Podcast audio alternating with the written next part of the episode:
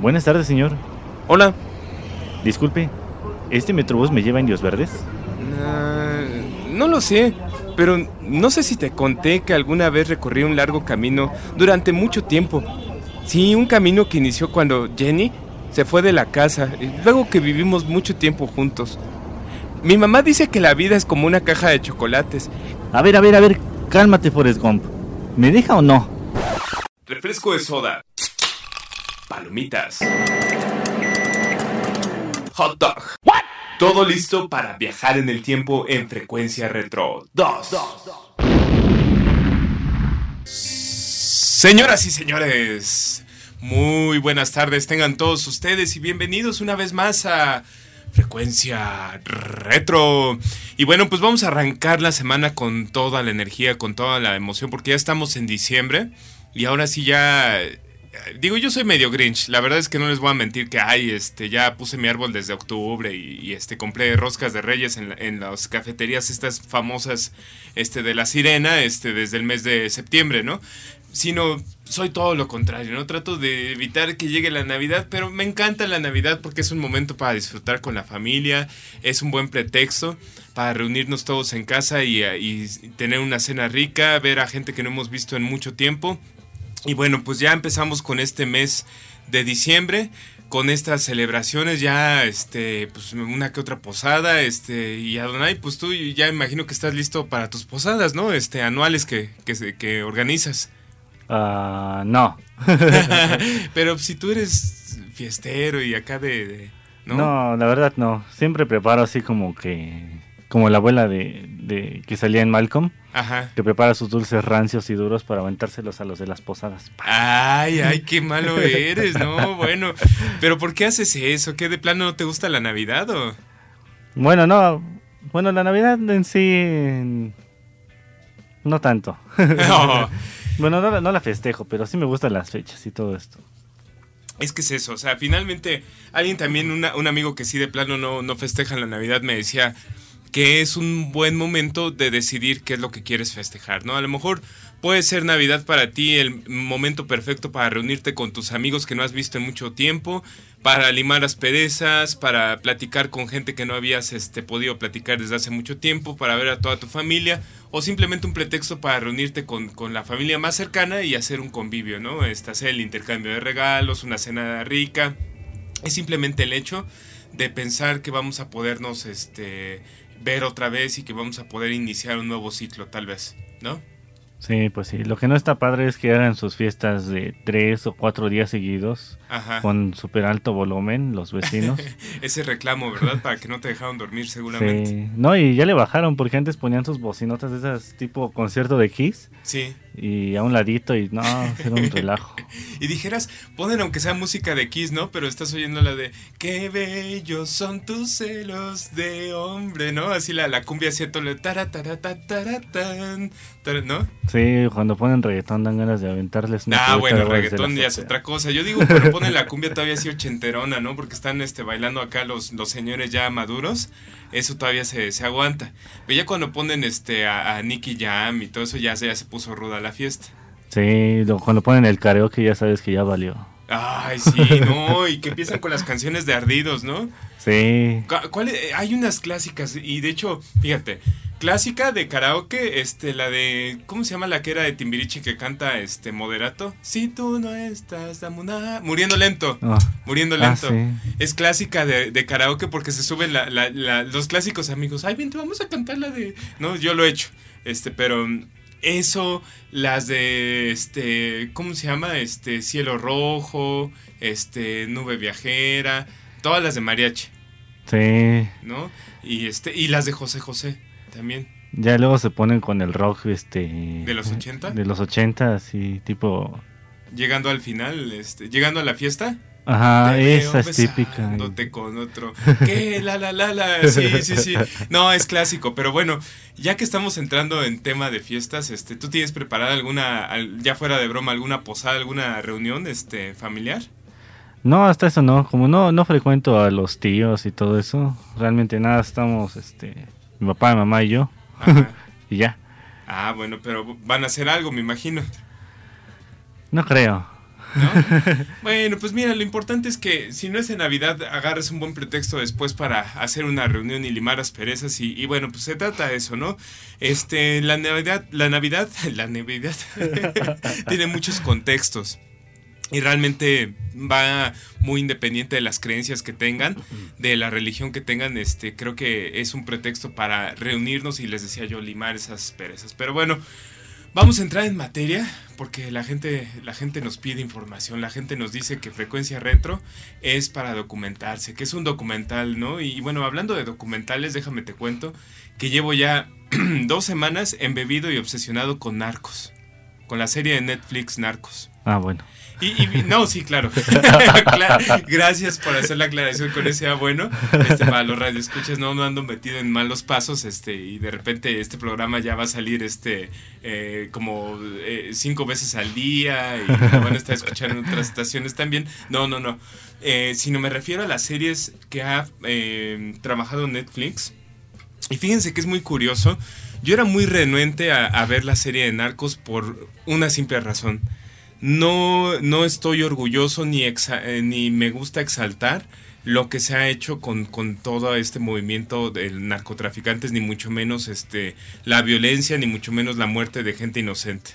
No soy partidario de, de ninguna, de, en ningún aspecto de toda esta violencia, porque mucha gente inocente ha muerto en este transcurso y en este inter este, que, han pasado movimientos entre los narcos. Para nada soy, soy eh, partidario de todo eso, ni me gusta verlo como película de Hollywood, ¿no? Que es lo que te pinta de alguna manera Netflix. Lo único que rescato de las series de Netflix y, me, lo quiero mencionar eh, públicamente es que están documentadas en hechos reales y que de alguna manera sí, sí recapitulan parte de la historia de la política y de los sucesos que estaban este, aconteciendo en aquel entonces. El entorno como tal en el que suceden estas este, atrocidades eh, sí son reales y sí son este, hechos que, que sucedieron. A lo mejor, mira, el, el, tema es que deforman las cosas para que parezca una película de Hollywood, ¿no? Entonces en, algunas partes solamente falta que salga Tom Cruise y que salga este a lo mejor eh, Rambo y mate a, Pablo Escobar, ¿no? Eh, son cosas que a lo mejor ya exageran un poco y que les dan un tinte más amarillista para que parezca una película de Hollywood. Pero el hecho es que si lo vemos en cuanto a la cronología, como te lo presentan, está muy bien armado. Y está muy bien ambientado porque te transporta a los años 80 donde estaba sucediendo todo esto. Lamentablemente el narcotráfico y toda la violencia que estamos viendo este, en estas series sigue sucediendo, no solamente en nuestro país, sino en muchos otros países, como incluyendo al mismo Colombia. Pero este eh, sucede ahora con otros protagonistas, ¿no? Digamos que para quienes actualmente eh, lideran este tipo de organizaciones y están llevando a cabo este tipo de operaciones ilícitas, bueno, pues este lo, lo, lo, están interpretando algunas nuevas caras y algunas nuevas cabecillas. Pero lo importante de esto es rescatar la parte histórica. ¿Qué tanto a veces se nos olvida que muchas situaciones favorecieron el hecho de que el narcotráfico se diera? Empezando por la primera, la primordial, que los consumidores demanden esta droga, ¿no?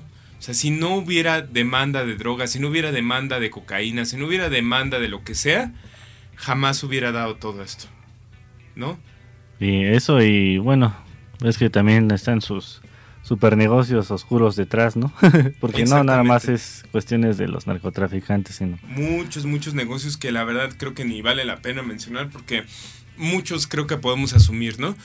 Y, no se trata de, de, hacerlo político este programa, ni mucho menos de hablar de cosas que no, no sabemos, ¿no? La verdad es que sinceramente ni Adonai ni un servidor somos expertos en la materia, pero sí les puedo decir que es importante estar conscientes de algo que existe. Es como decir, yo tengo una enfermedad, este, por decir algo, ¿no? Soy diabético y no me quiero hacer consciente de que soy diabético, ¿no? Y no me quiero hacer consciente que tengo que tener cuidados con mi salud. Tal cual pasa con este tipo de problemas. Existe esta situación, existe el narcotráfico y existe la demanda por drogas es algo que tenemos que estar conscientes, ¿no? Y ahora que, si Netflix le dio un toque este, sensacionalista y hollywoodesco, pues, pues la verdad sí. Sí lo hizo, ¿por qué? Porque Netflix se enfoca mucho en, tener rating.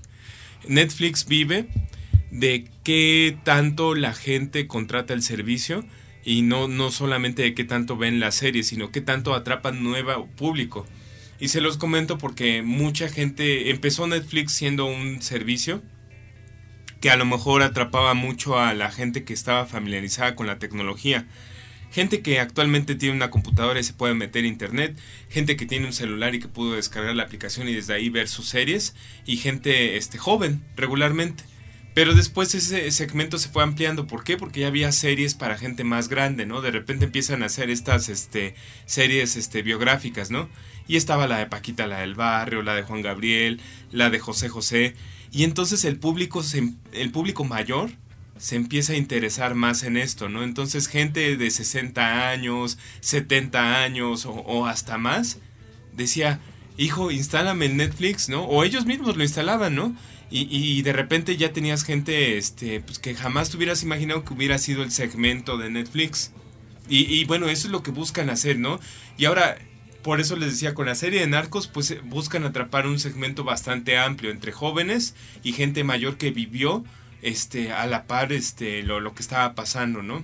Yo, yo te comentaba antes de entrar al aire, Adonai, que tengo amigos en Colombia que por trabajo los he conocido y he trabajado mucho con ellos, que me contaban tan feas historias de lo que pasaba o de lo que pasó en, en, Colombia en los años 90 y en los años 80 y sus recuerdos de niñez en Bogotá eran, eran eso, o sea, no estuvieron precisamente en el meollo del asunto en donde estuvo Medellín, por ejemplo, en Cali, ¿no? Pero, pero en Bogotá hay historias de terror, hay historias horribles en las cuales tú sabes que en ciertos sitios murió mucha gente y que, y que la gente vivía atormentada de salir tarde, por ejemplo, o de salir a ciertos lugares porque sabían que iba a haber guerrilla ahí o que iba a haber narcotráfico. Pensar ir en carretera, ir a visitar familiares que vivían en zonas fuera de, Bogotá, era imposible. Tú no podías salir hacia el campo, hacia, hacia este, la parte eh, no, no este, urbana, porque sabías que te exponías a que pudiera haber un fuego cruzado, a que te hicieran algo, a que te secuestraran, dependiendo cuál era tu, circunstancia y tu situación. Pero lo mismo pasaba en Medellín y, sabes, afortunadamente tuve la oportunidad de conocer Medellín y Cali también.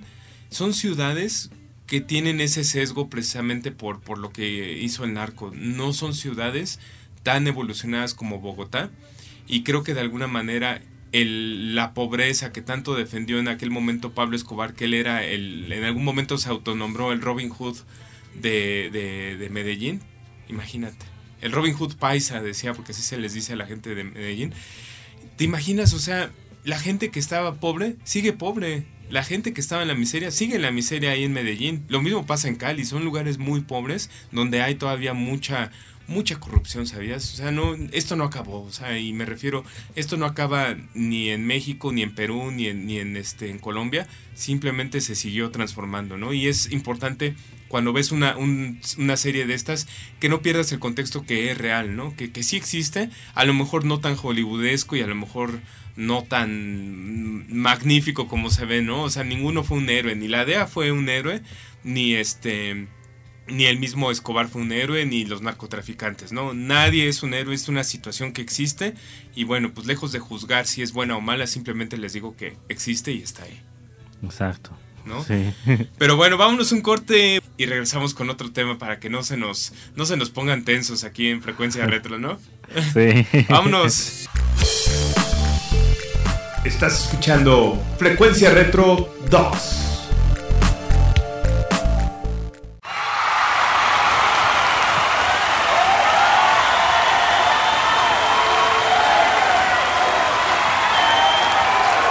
13 de julio de 1985, Estadio de Wembley, Londres, Inglaterra. Estadio JFK, Filadelfia, Estados Unidos.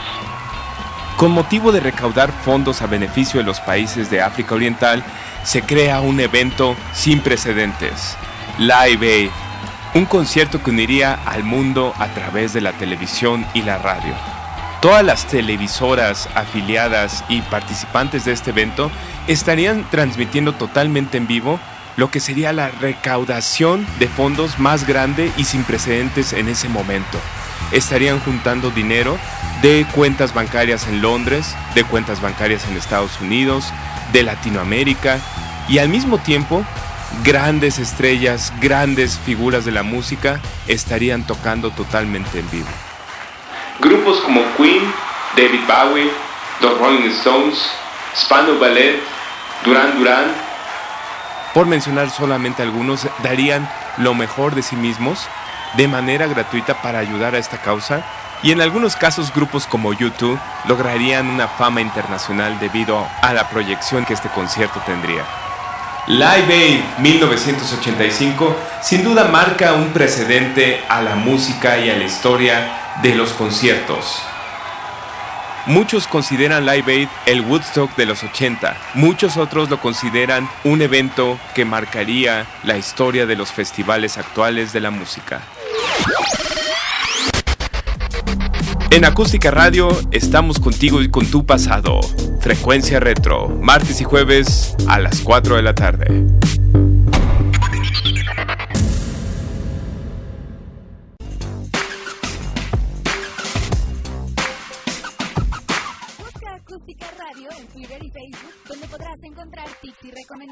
Para mejorar tu estilo de vida.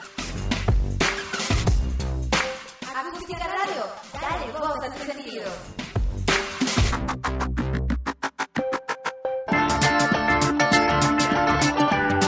conectando tu memoria con el presente, Frecuencia Retro 2.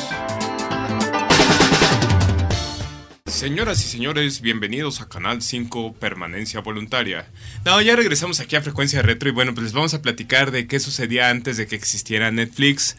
Para todos aquellos, aquí viene la historia del abuelito, el abuelito Santos. Hace rato en el bloque pasado estábamos platicando de la serie, sobre todo de la serie de Narcos y, bueno, pues lo que relata y el contexto que denota en esa serie. Pero bueno, para quienes son muy jóvenes y nacieron ya con toda esta tecnología, con internet, con Netflix, con, con una serie de cosas que actualmente nos permiten acceso a información de manera instantánea, hubo alguna temporada en la cual no existía el internet y hubo una temporada en la cual a lo mejor sí existía el internet, pero no tenía ni el ancho de banda que tiene ahora para poder ver películas, ni había las aplicaciones que ahora tenemos para ver tanta información. En aquel entonces, en Canal 5 y en muchos otros canales de televisión abierta, se transmitían las series de televisión. Y tú recordarás a Donai, porque digo, eres joven, pero no tan joven, que cuando éramos niños, era clásico que si te gustaba una caricatura o una serie, esperabas al día siguiente para ver el nuevo capítulo, sobre todo cuando era nueva temporada, ¿no? Este, digo, ya hemos platicado de He-Man, pero por ejemplo, hablando de, series, ¿no? Platicamos el otro día de La Bella y la Bestia, ¿te acuerdas? Este, sí. y me acuerdo que se esperaba, o sea, porque sacaban temporada 1 y 2 a lo mejor, y las repetían hasta el cansancio. O sea, te echabas toda la temporada 1, seguía la 2 terminabas la 2 y ya como era diciembre te echabas la 1 otra vez, ¿no? O sea, porque repetían. Pero llegaba ya la nueva temporada y después de como seis meses de que había salido ya en Estados Unidos, le empezaban a transmitir acá. Entonces, por ejemplo, las series como MacGyver, series como este eh, Hawaii 5.0, este Miami Vice, todo eso que se daba en los 80 salía con un desfase de lo que venía de Estados Unidos. Qué gran diferencia ahora que tú te sientas este, con tu aplicación de Netflix o cualquier otro Prime de, Amazon o, cualquier otro tipo de aplicación o YouTube, ¿no? Inclusive. Y buscas en ese instante qué quieres ver. Seleccionas qué tipo de programa quieres ver porque, ay, hoy me siento con flojera, hoy no voy a salir. Va a ser maratón de este eh, Orange is the New Black, ¿no? O sea, aparte, ¿no? Series más, más este, bizarra que hay, ¿no?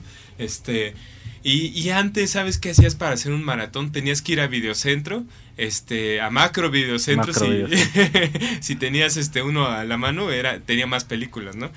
Y escogías tus películas, ¿no? Entonces te llevas la película rentada, así la, clásica de Navidad de los años 80, te llevabas una de, caricatura si eras niño todavía, este, tus papás se llevaban la de moda, no sé, la, la, nueva de, de, de qué, la de la del guardaespaldas cuando acaba de salir, ¿no? Se llevaban la del guardaespaldas y así, ¿no? Y eran películas que tenían mínimo un año o dos años de haber salido. Pero esa era la forma como tú podías hacer un maratón de películas y de series, ¿no? conseguir las series grabadas en un VHS era complicado, ¿sabes? O sea, ni siquiera en Estados Unidos vendían todas las series completas como ahora que, que si las quieres tener en formato físico vas a un mix-up o vas a un Sanborns y ahí venden las series, ¿no? Y ahí escoges este, eh, no sé, por ejemplo, la, la de, de, Big Bang Theory y todas ese tipo de series. Ahí están siempre, ¿no? Este, son fáciles de encontrar. Game of Thrones.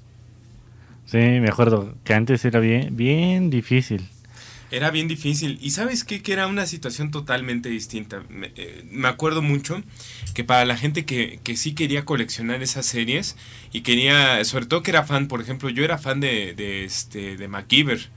Pero me hice fan de MacGyver ya cuando eran repeticiones, no era cuando era en vivo. Cuando era en vivo yo tenía 5 años, 6 años y me acuerdo que salía en la hora que ya no me dejaban ver la televisión, salía como a las 9 de la noche que eran ya las, las series para adultos, ¿no? Entonces, este, de ahí, después de esa salía, este, ¿cómo se llama? Este, Miami Vice, y también salía, este, em, ay, ¿cómo se llamaba la otra? La de este Tom Selleck, este, se me fue ahorita el nombre. Em, pero salían series gringas, este, que estaban de moda, este, y también a las 8 de la noche, que era como un ambiente más familiar, salía el Crucero del Amor. Que el Crucero del Amor era una era una aberración de, de, serie, pero nos gustaba, pues, digo, yo creo que yo por la edad que tenía como que mi cerebro se le hacía digerible todavía en ese entonces. El Crucero del Amor, no me suena. El Crucero del Amor era una serie que narraba precisamente las historias que sucedían en un crucero. En este crucero, este, que era un Princess, que es de la, una de las marcas más renombradas de los años 80, este, andaba por todo el mundo, ¿no? De repente andaba en Puerto Vallarta, de repente andaba en, en Cancún, en Europa y sucedían historias, ¿no? Que había, no sé, por ejemplo, espías en el, en el barco, ¿no? Y había un tipo que una vez este, era un mesero y lo convirtieron en robot. ¿no? Había cosas muy bizarras, ¿no? Era una serie muy, muy, este, cursi, pero este, era digerible, era muy familiar. Eh, en, en, esa misma programación que salían este diario porque salía un nuevo capítulo diario y eso era lo emocionante, ¿no? A ver, ya llegó la nueva temporada, salía Camino al Cielo con este, con, ¿cómo se llama? Se me fue ahorita el nombre. Eh, Camino al Cielo era una serie bastante triste porque siempre estaba este, llena de drama, era un drama de hecho, pero este, Camino al Cielo te narraba historias este, distintas en las cuales un ángel, este, que, que en este caso este, el ángel iba, iba eh, haciendo este, eh, pues tareas, ¿no? Le iban asignando tareas este, eh, para resolver problemas familiares y todo. Eh, el ángel era Michael Landon. Michael Landon este, interpretaba a un personaje que se llama Jonathan Smith con su compañero este que se llama Mark Gordon en la serie y era Victor French. Ya los dos fallecidos, fíjate. Pero la serie tenía un buen mensaje y esas eran las series bonitas que te gustaba ver con la familia y que a pesar de que siempre salía algo feo, ¿no? O sea, siempre salía que un chavo perdió las piernas y que lo ayudaban a caminar y que se recuperaba, que se volvía exitoso, que le mataron este al hermano, este cosas así muy fuertes, pero al final tenía un, un mensaje bonito. Eh, y, y, me acuerdo yo mucho de niño que esperabas así con ansia que ya empezaban a sacar los capítulos de la nueva temporada, porque a veces yo no sé qué pasaba, pero creo que era más como que la decisión de la televisora de comprar la temporada 1 y la temporada 2 y ponértela hasta el cansancio.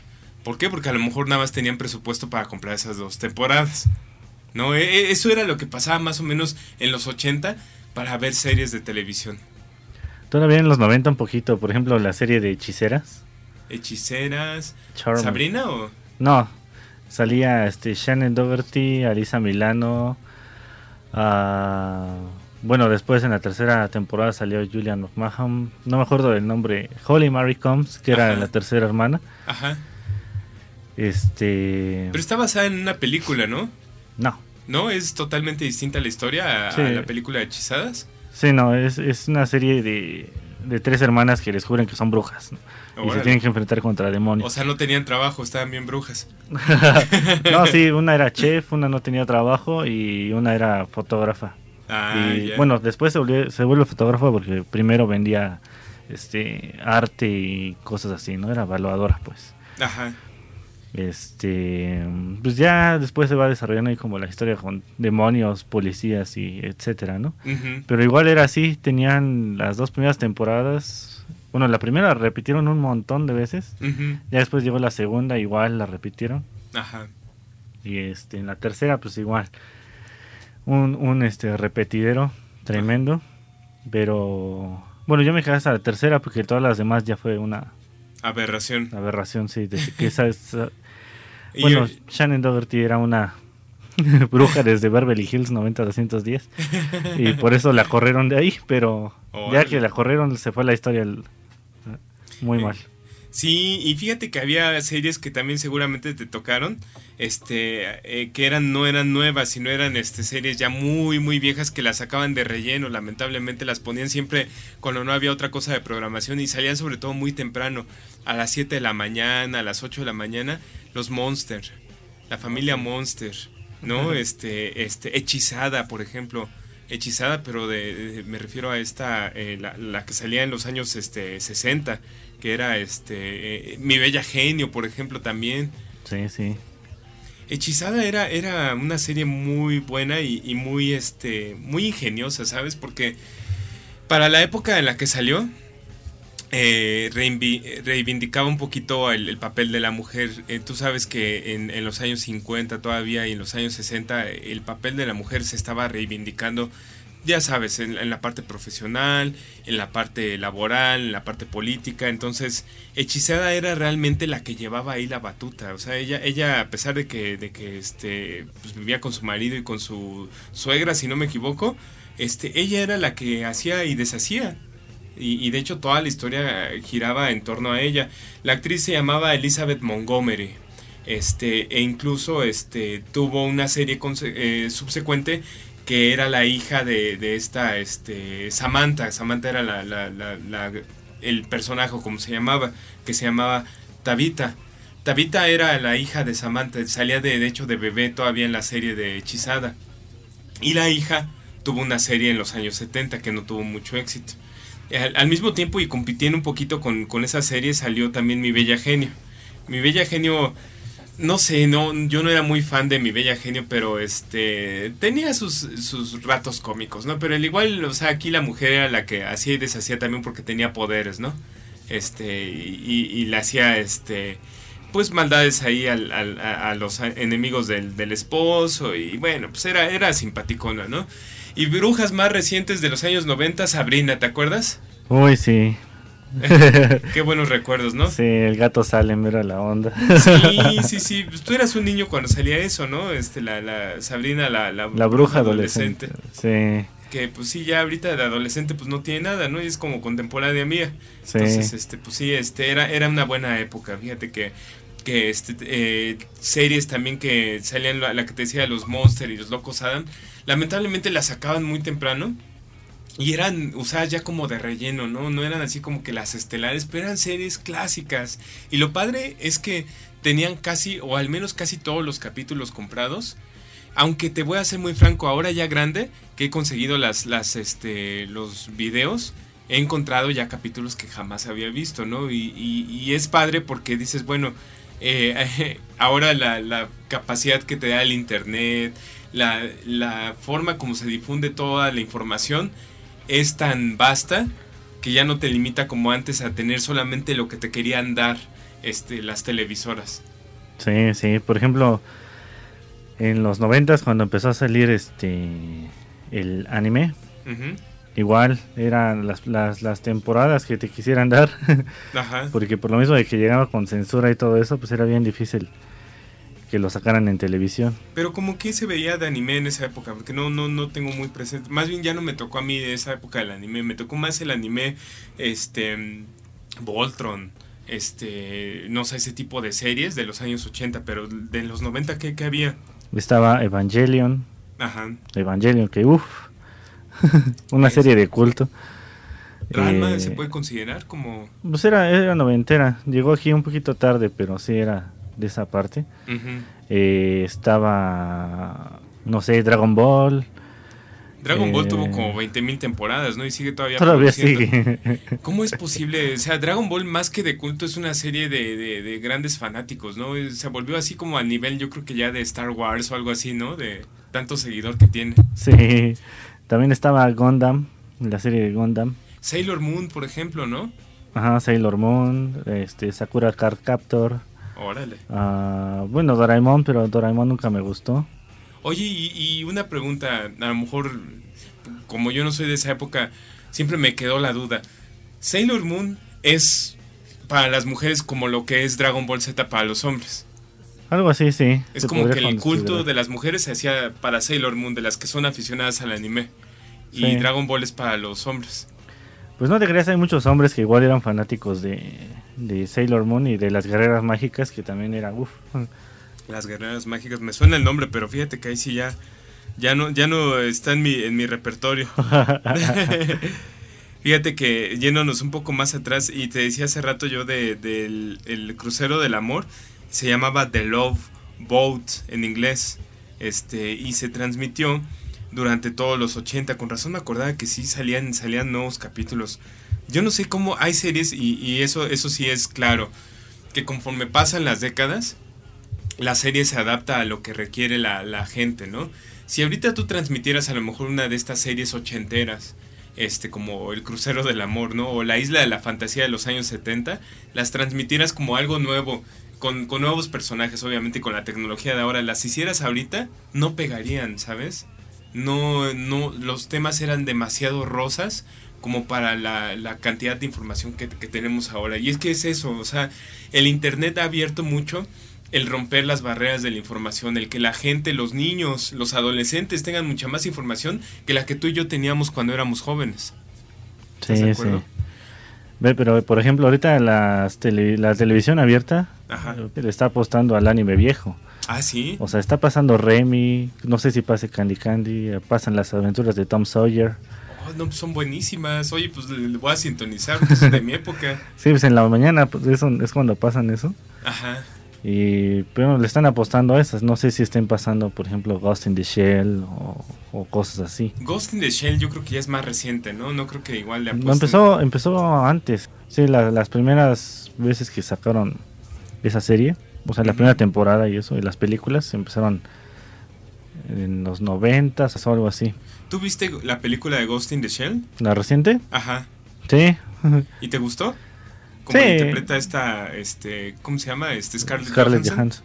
Sí, o sea, es que muchos fans ahí entraron en conflicto porque dicen que no se parece a una japonesa, que tiene Eso que es lo que te iba a decir, todos lo criticaban, es que debió haber sido una japonesa, porque sí, el personaje de, de, esta mujer que salía en este Ghost in the Shell era japonesa totalmente y de cabello negro. No, pero Makoto tenía este rasgos más occidentales. ¿Ah, sí?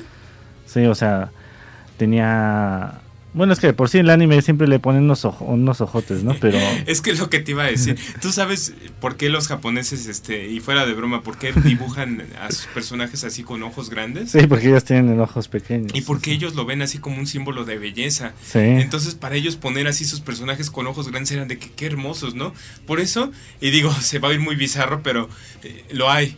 Hay muchos fans de este tipo de, de muñecas de anime, o sea hay, de hecho, hasta pornografía en anime. sí. ¿No? y hasta te ríes, digo, pues no les vienen esas cosas, por favor. Sí, pero en general es este en, el anime chino, en el coreano y en el, en el japonés. O sea, en, todos estos siempre pintan así a los personajes, pues, este con ojos grandes. Sí, no, y, y, y siempre han tenido, perdón, un poquito de esa connotación este sexual, fíjate sí tienen un poquito de esa connotación sexual y están hechos a propósito, ¿sabías? Porque muchas de esas no son series hechas para niños, son series para adultos. Sí, de hecho sí. Por eso muchos de aquí llegaban con censura. Exactamente. o tenían eh, temas que no eran muy abiertos todavía aquí en México como la homosexualidad o lesbianismo. Sí, y digo, ya que te adentras más, empiezas a ver más este cosas no, pues tú ya ves cosas muy enfermas, mi estimado, pero bueno, eso no se lo cuentes al público. Vámonos un corto y regresamos aquí en Frecuencia Retro. Vámonos. Estás escuchando Frecuencia Retro 2.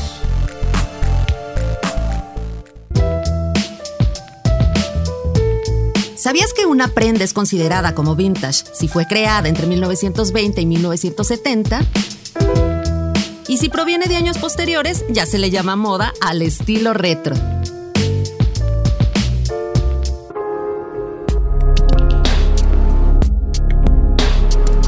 Aunque parezca mentira con la gran cantidad de depredadores que existen en nuestro planeta, el ser humano es la mayor amenaza para la vida en la gran mayoría de los animales.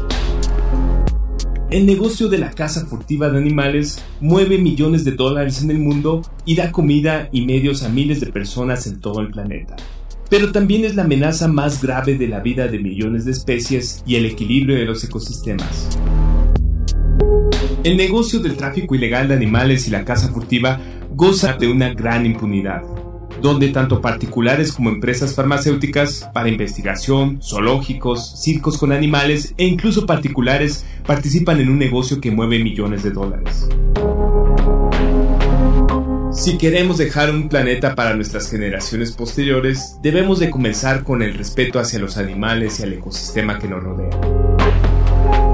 Piensa en ecología, piensa en ti. Acústica Radio, dale voz a tus sentidos.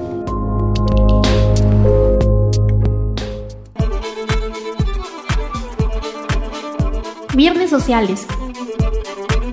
Un espacio para el arte, música independiente y nuevos emprendedores. Escúchanos todos los viernes a las 6 de la tarde por Acústica Radio. Dale voz a tus sentidos.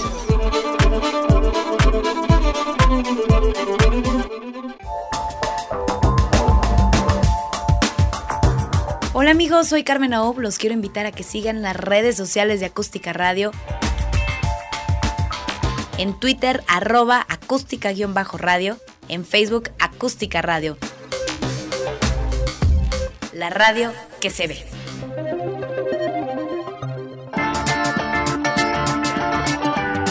Conectando tu memoria con el presente, frecuencia retro 2. Y ya regresamos en esta frecuencia retro de series, de, anime, de caricaturas, de, todo un poquito. Empezamos platicando la gran diferencia que había entre las series de, de, o ver series en los años 80 y 90 a ver series ahora con Netflix, con este Prime Video, con cualquier otra aplicación como YouTube. Este, puedes escoger tú la serie en cualquier momento y ver, ver todos los capítulos. Y eso es totalmente distinto a lo que nuestra mente, los niños de los 80, estábamos acostumbrados a, tener, ¿no? Porque estábamos a cuentagotas. Con cada episodio que nos ponían en la tele, decíamos, ay, ya va a salir la nueva temporada, ¿no? O este. O quienes tenían cable, porque era rarísimo, no era tan común tener cable, fíjate.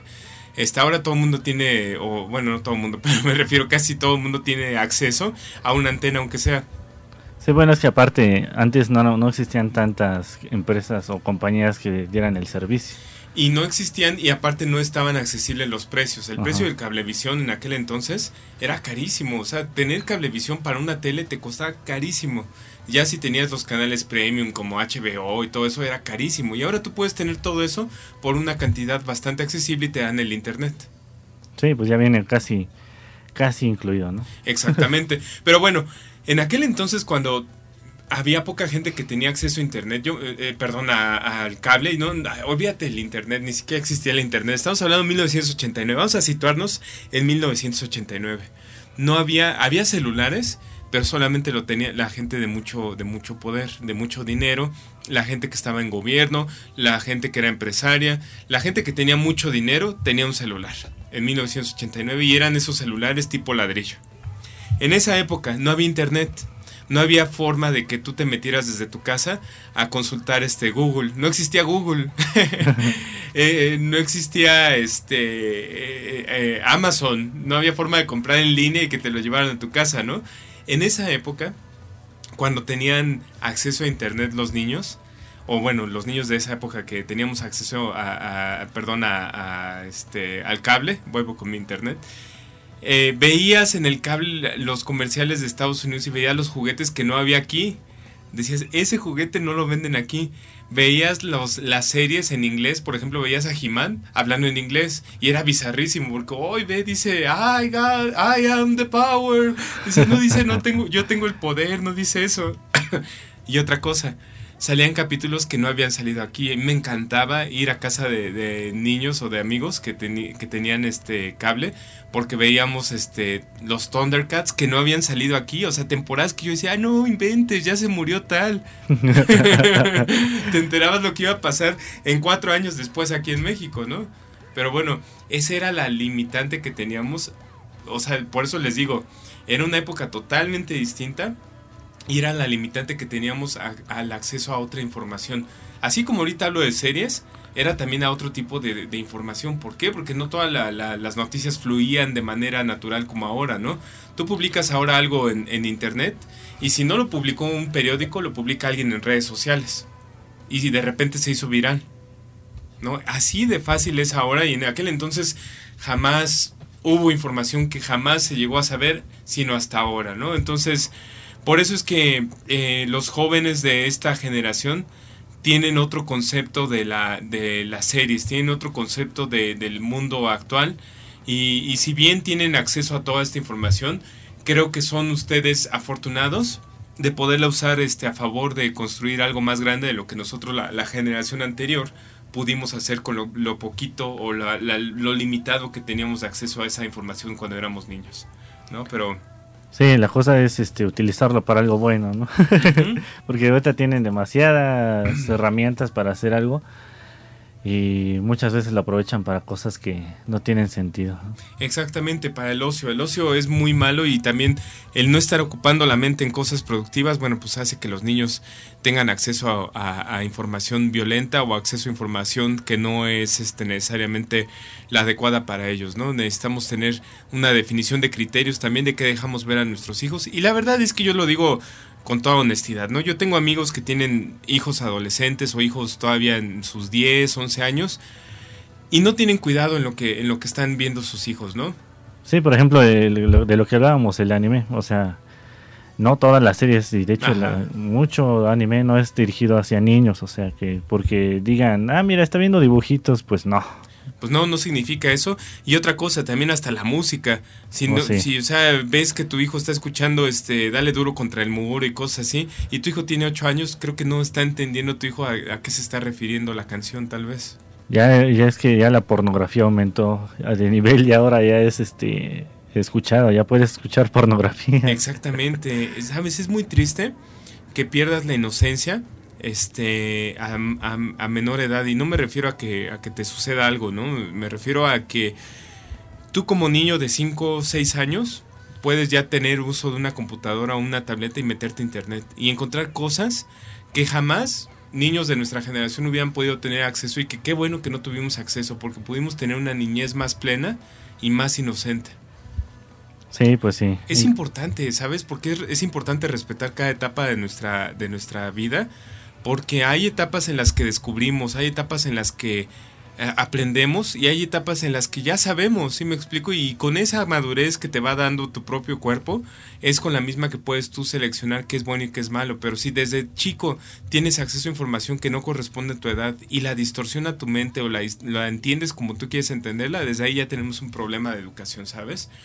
Y bueno, pues ya después le culpamos a, todo, todo al gobierno y todo esto y todo lo otro, pero nosotros mismos en casa estamos haciendo las cosas mal. ¿Estás sí, pues sí, la educación empieza por ahí. O sea, los valores y todo eso no te lo van a enseñar en la escuela. Exactamente, ni el gobierno te va a venir a corregir todo lo que no supiste hacer en casa con tus hijos. Ajá, y menos si quitan las clases de civismo que antes estaban más... Pues fíjate, las clases de civismo a mí me tocaron en la secundaria. No me tocó clase de civismo en la primaria porque en mi época todavía no existía la, la, materia civismo. En mi época yo, yo soy de los 80, tal cual, de niño de los 80 y me tocó ciencias sociales todavía, ciencias naturales, no había biología, química y, este, y, ética, pero en ciencias sociales veíamos mucho esta parte de la ética. Sí, bueno, por ejemplo a mí en la primaria me tocó ciencias sociales, ciencias naturales y civismo. Ah, mira, entonces ya era como una, un híbrido entre mi generación y la, y la tuya. Ajá, estaba, avanzando para después ya, después de mi generación, quitarla. Pues sí, y es triste, ¿no? O sea, yo, yo sí soy muy, a lo mejor un poquito a la antigüita en eso, pero creo que las nuevas generaciones tienen tenemos que respetarles sus etapas, ¿no? A los niños dejarlos ser niños y no me refiero a dejarlos, hagan, que hagan lo que quieran, ¿no? Que se vuelvan este groseros y que le peguen este, a los mayores y que, y que hagan berrinche, no, no, no. Dejarlos ser niños en ser inocentes, en, en hacer su carta a Santa Claus, hacer su carta a los reyes, cumplirles sueños a los niños, ¿sabes?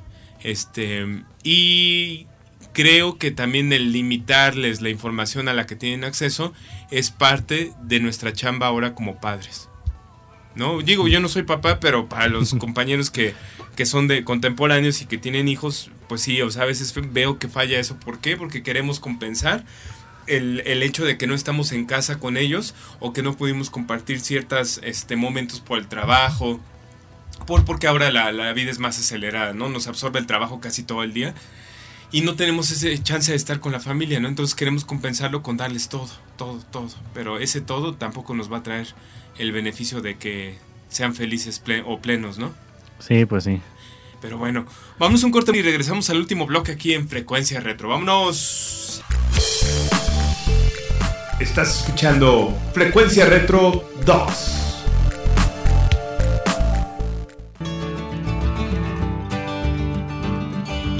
En el problema de la celulitis, ¿qué tratamiento es conveniente? En la actualidad, la tecnología a las profesionales nos brinda una gran variedad de elementos para poder dar un excelente resultado a las personas que acuden con este problema a nuestra clínica. La presoterapia es un tratamiento a base de presión y nos ayuda a dar un drenaje linfático, a quitar la retención de líquido, ayudar a que la microcirculación sea más eficiente, ya que si hablamos que hay un tejido inflamado y retención de líquido, la mayoría de las ocasiones cuando ya está en una fase 4, la circulación es deficiente y la nutrición a nivel celular no es la ideal. También podemos tomar eh, los beneficios que nos brinda una radiofrecuencia. Yo les sugiero que si me aplican una radiofrecuencia en problemas de celulitis sea con infrarrojo, para que de esta forma la técnica que se aplique sea de drenaje para vaciar y ayudar a quitar esa retención de líquido, pero a la vez con el infrarrojo vamos ayudando a desinflamar esa piel que causa dolor y los beneficios son verdaderamente excelentes. También el masaje manual de drenaje linfático, siempre ascendente hacia arriba, eh, haciendo presión, que profesionalmente le llamamos bombeamos, en forma suave. Si es un tratamiento de masaje o de un equipo que es agresivo, no me va a beneficiar, me va a perjudicar. Por eso la importancia de acudir con una persona capacitada para que sepa aplicar este tipo de equipos y sea exactamente en la intensidad que requiere cada una de nosotras. Esto es un consejo de tu amiga Eloísa Amezcua, aquí en Acústica Radio. Dale voz a tus sentidos.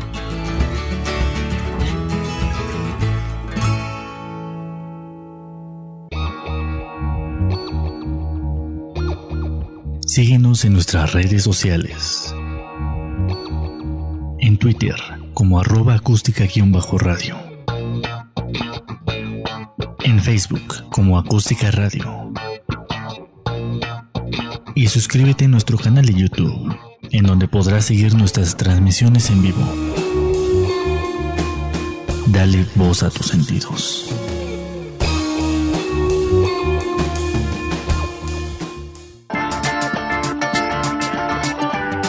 Conectando tu memoria con el presente, Frecuencia Retro 2. ya regresamos al aire y bueno, pues hemos estado platicando de las series de televisión, de las series de Netflix y cómo ha cambiado incluso este el acceso a la información que tenemos este las personas y bueno, pues los niños en general cómo tenían este de alguna manera el tener cierto control en, en qué información nuestros este, hijos este, reciben, bueno, pues creo que nos va a dar un beneficio a la larga de, que los niños van a poder tener este, más claras sus ideas cuando reciban información de acuerdo a su edad, ¿no? Este, que no van a de repente a ver cosas que son muy violentas o no son adecuadas para un, niño este pequeño, ¿no? Y respetar la inocencia, ¿no? La verdad es que es bonito. Y ahorita que estamos en diciembre, pues que los niños sean inocentes todavía. Sí, y también que cuiden sus redes sociales, que no tengan cuando sean muy chiquitos porque luego la información se comparte muy fácil Ajá. y llega información que no es apta para ellos. O los pueden contactar adultos que quieran hacer algo mal. También, o sea, hay que tener mucho cuidado con eso porque pues, antes era más más fácil cuidarlos, ahora ya es mucho más difícil. Exactamente, entonces no solamente es cuidarlos cuando salgan al centro comercial y agárrate de la mano y le ponen hasta la correa a ese tipo de perro, que, a mí me choca que les pongan esas correas a los niños, este, y, y que salgan a la tienda y que los lleven de la mano, ¿no? Llevarlos de la mano significa también guiarlos en las redes sociales y en el internet, porque es un espacio público también. Sí, pues es que es como cuando se sentaban a hacer la tarea, ¿no? Sentarse y explicarles qué es, qué pasa y qué pueden ver, o sea. Exactamente. Oye, entrando en materia más bonita y hablando de inocencia, ¿tú ya hiciste una carta a Santa Claus? ¿Vas a pedirle a Santa Claus? Sí, pues a ver. ¿Qué? A ver si le llega mi carta. ¿no? no le ha llegado como en 20 años, ¿verdad? Oye, me hiciste sentir viejo otra vez. Eso es bien clásico cuando, cuando, alguien te marca tu edad, sobre todo alguien más joven que te dice, sales tú con tu comentario casual, ¿no? Así, no, sí, ¿te acuerdas cuando fue tal cosa? Y, a ti se te hace tan, tan reciente, ¿no? Este, no sé, bueno, por ejemplo, a mí me tocaron los atentados de, de las Torres Gemelas este, yo estaba en casa este, de, de, mi ex esposa, que era mi novia todavía en aquel entonces. Estábamos viendo la tele y vimos todo eso. Sí, no, y, tú eras un niño, ¿no? Cuando eso. Me tocó creo que en la... En 2001 tú tenías 10 años. No. sí, tú tenías 10 años cuando las Torres Gemelas. No, estaba en la secundaria. Porque nací en el 88.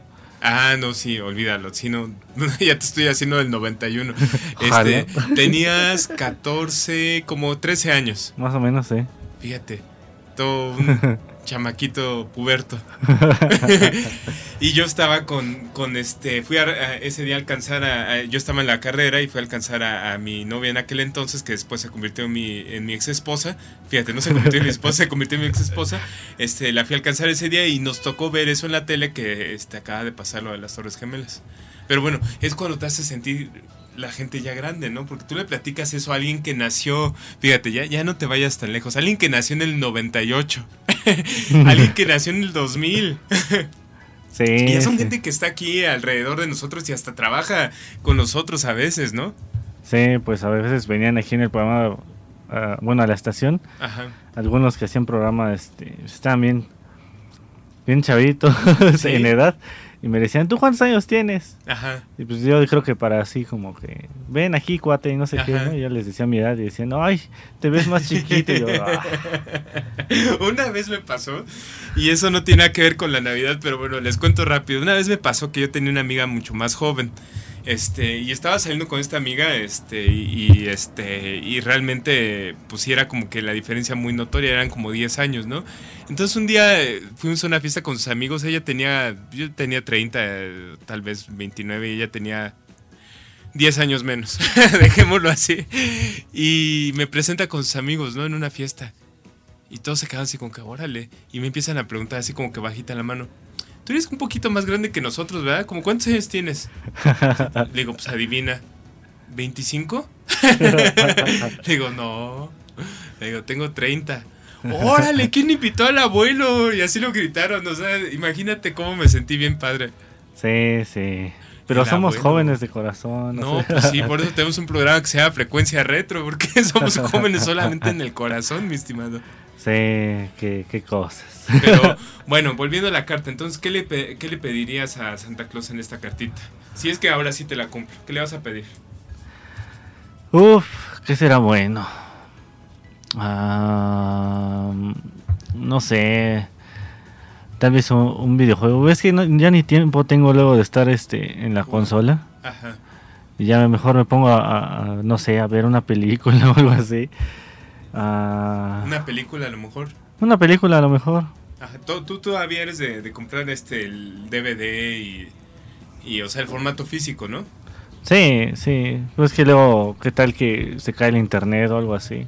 Sí, yo también pienso en eso, fíjate. O sea, no nada es el coleccionismo, sino que simplemente pues ya tienes tu copia y la pones cuando tú quieras, ¿no? Y, si no hay internet, pues ni modo, ya no tuviste que esperar acá y se cayó el Netflix, ¿no? Exacto. O YouTube o, lo que sea. O las compañías de teléfonos, que no sirve su internet a veces. Sí, sí, sí. O sea, es una película que tú puedes poner cuando tú quieras, ¿no? Exacto. Y es más, si, si, por ejemplo, tienes una computadora portátil que tenga este DVD, pues te la puedes llevar y la puedes ver donde tú quieras. Exacto. Por ejemplo, luego si se, se va la gente de vacaciones a no sé, una montaña y se llevan un DVD portátil, pueden poner el disco porque, porque no hay señal de internet. Exactamente, exactamente. Fíjate que a mí sí me pasa eso, que luego estoy de viaje por trabajo y este y agarro el, DVD de la computadora, lo conecto a la pantalla que tengan ahí en los hoteles y me pongo a ver películas. Es lo que hago, me llevo mis películas o consigo un par de películas y a ver películas. Sí. Gastas menos que, que andar ahí este eh, yendo a ver qué haces. Exacto, sí. Pero bueno, entonces una película le pedirías a Santa Claus. Sí, yo creo que sí. Bueno, pues yo te voy a compartir qué le voy a pedir. Yo le pedí a Santa Claus un disco de los Rolling Stones. Y sí, en serio, tal cual, ¿eh? En mi cartita le estaba poniendo a Santa Claus que me traiga un disco de los Rolling Stones que acaban de sacar. Y de hecho voy a aprovechar en hacer mi recomendación musical. Este disco es el Voodoo Lounge on Cut. Este disco trae dos CDs y un Blu-ray. Y habla, de, o bueno, retrata perdónenme, se me fue la voz, perfectamente. la gira del Voodoo Lounge en 1994-95, la gira, la primera gira de los Rolling Stones que vino a México, está plasmada en ese Blu-ray, que con una calidad de super, bueno, no es super high definition, es high definition, con un audio increíble. Y bueno, para quienes somos seguidores de los Stones y quienes fuimos a ese concierto, es maravilloso poder tener ahora sí algo de calidad de esa gira, porque Digo, se pueden conseguir los conciertos este, en YouTube, puedes conseguir algún, alguno que otro concierto este, bootleg, o puedes este, tener tus grabaciones. Me acuerdo que en aquel concierto de 1995 daban un DVD, bueno, te vendían, perdón, un VHS del concierto del, del New Jersey, me parece. Este, te lo vendían ahí afuera del, del, estadio, en este caso fue del Foro Sol. Eso existía, pero pues no había la, la calidad que hay ahora en un Blu-ray, ¿no? Entonces yo estoy entusiasmado y ya lo quiero ver. Se escucha interesante. Sí, sí, la verdad es que para los fans, para los fans de los Rolling Stones, este disco se llama Voodoo Lounge on Cut y es de 1995, de la gira de 1994, perdón. Este, y aparte tiene invitados especiales este concierto. Sale, sale Sheryl Crow, sale mm. este Bo Dilly, este, sale este, ¿quién más? Ni me acuerdo, fíjate, pero salen varios ahí. A ver, a ver cómo, a ver cómo está. Yo ya se lo pedí a Santa Claus y espero que el 25 ya esté viéndolo en mi casita, a gusto. Pues esperemos que sí. Así es, que tú estés viendo tu película que pidas. ¿Qué película vas a pedir? Ah, no sé, eso sí, todavía tengo que ver cuál. ¿La de Lady Águila? No, porque esa la tengo en DVD, aunque sea, ¿no? o este... Ay, no sé, pídete una de esas de terror que te gustan, así. la del ojo. ¿El ojo? Ah, no estaría mal. Pero bueno, señores, señores, váyanse preparando porque esto se va a poner bueno. Empezamos ya con la temporada de Sembrina. Este, ya empezamos con la época de Navidad y ahora sí vamos a estar haciendo especiales navideños de aquí hasta que llegue Navidad el 24 de diciembre y el 25 de diciembre con super programas especiales y vamos a ver si tenemos invitados también, ¿no? Sí, pues sí, a ver quién quién se deja. A ver si Santa Claus viene al programa, ¿no? Y lo como hace tres, casi cuatro años, ¿no? ¿Te acuerdas cuando vino Santa Claus al programa? Sí. Estuvo muy bueno porque lo invitamos. El señor, este, pues tiene una agenda muy ocupada, ¿no? Pero le dijimos, es para una, estación, este, de México, es para los niños mexicanos. Y dijo, jo, jo, jo, y vino, vino un ratito nada más. En el 2015. Qué increíble. No manches, qué horrible. Sí, cómo pasa el tiempo. ¿Cómo pasa el tiempo? Te estás haciendo viejo, Donay, pero bueno. Nos vemos aquí el próximo jueves. ¿Qué te parece si vamos concertando este, una cita con Santa Claus? Este, o, Reyes Magos, a ver si les vamos marcando que tenemos su celular, a ver si todavía es el mismo celular. Yo le hice este FaceTime audio a Santa Claus hace un par de semanas y ya no me entró la llamada, no sé si andaba fuera de, de señal, este, porque a lo mejor en el Polo Norte luego hay, me, ha dicho que no hay este, antenas celulares en todas partes. Pues a ver si logramos contactarlo a tiempo. Así es, pero bueno, nos vamos señores, señores, nos vemos aquí el próximo jueves. Este, y, bueno, pues este, ya vayan haciendo la cartita de Santa Claus y si quieren irla compartiendo con nosotros, ya lo saben en arroba acústica-radio nos pueden compartir la carta de Santa Claus y este en, en el canal de Acústica Radio, bueno, pues normalmente subimos alguno que otro programa que grabamos, ¿no? Sí, así, así es. pues vámonos. Hemos llegado al final de la emisión de Frecuencia Retro. Pero te esperamos el próximo martes o jueves a las 4 de la tarde en Acústica Radio.